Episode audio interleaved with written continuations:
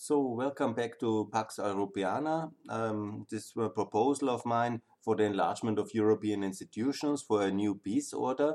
I'm now in the third series about uh, Southeastern European reform structures, and that's um, a bit spe special. It's very specific, I understand that. But if you bear with me, I think it's interesting now. Uh, the sixth of this organization is the, um, the Youth Exchange Organization. How did it happen? It's a relatively young organization and uh, it's based in Tirana. And the idea is to exchange young people between uh, the um, participant countries.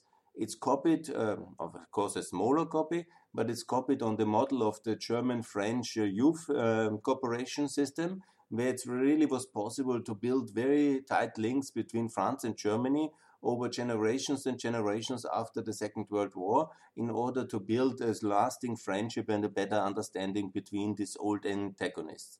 The same idea is between now Croatians and Serbs and Kosovos and uh, Serbians, Albanians and Serbs, and all the various uh, groups uh, from the states of Southeastern Europe to really get acquainted, do some projects together, and um, uh, develop um, a reconciliation and peace after all the terrible things which happened um, until 20 years ago, because now we have 20 years of peace in the Balkans and we can be very proud about it.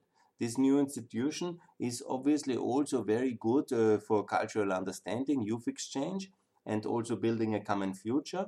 But it's also very good to enlarge it. No surprise I say this, but the idea is that the Eastern Partnership countries should join uh, this uh, organization and also learn about um, the Southeastern European countries it's not so different the situation. I lived in most of these countries in various aspects uh, in the last 15 years, and I've traveled to all of them. And uh, so I know uh, them quite well, and you know it's uh, really enriching if um, Bosnians also have the opportunities to go to Ukraine, uh, Georgians have the opportunity to go to Kosovo or Albania, and somehow develop uh, this mutual knowledge of each other and I think that's very good. So I call for enlargement of uh, RYCO Web.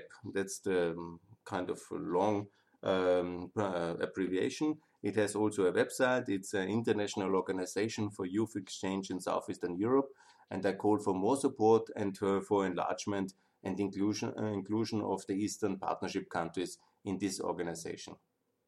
Thanks a lot.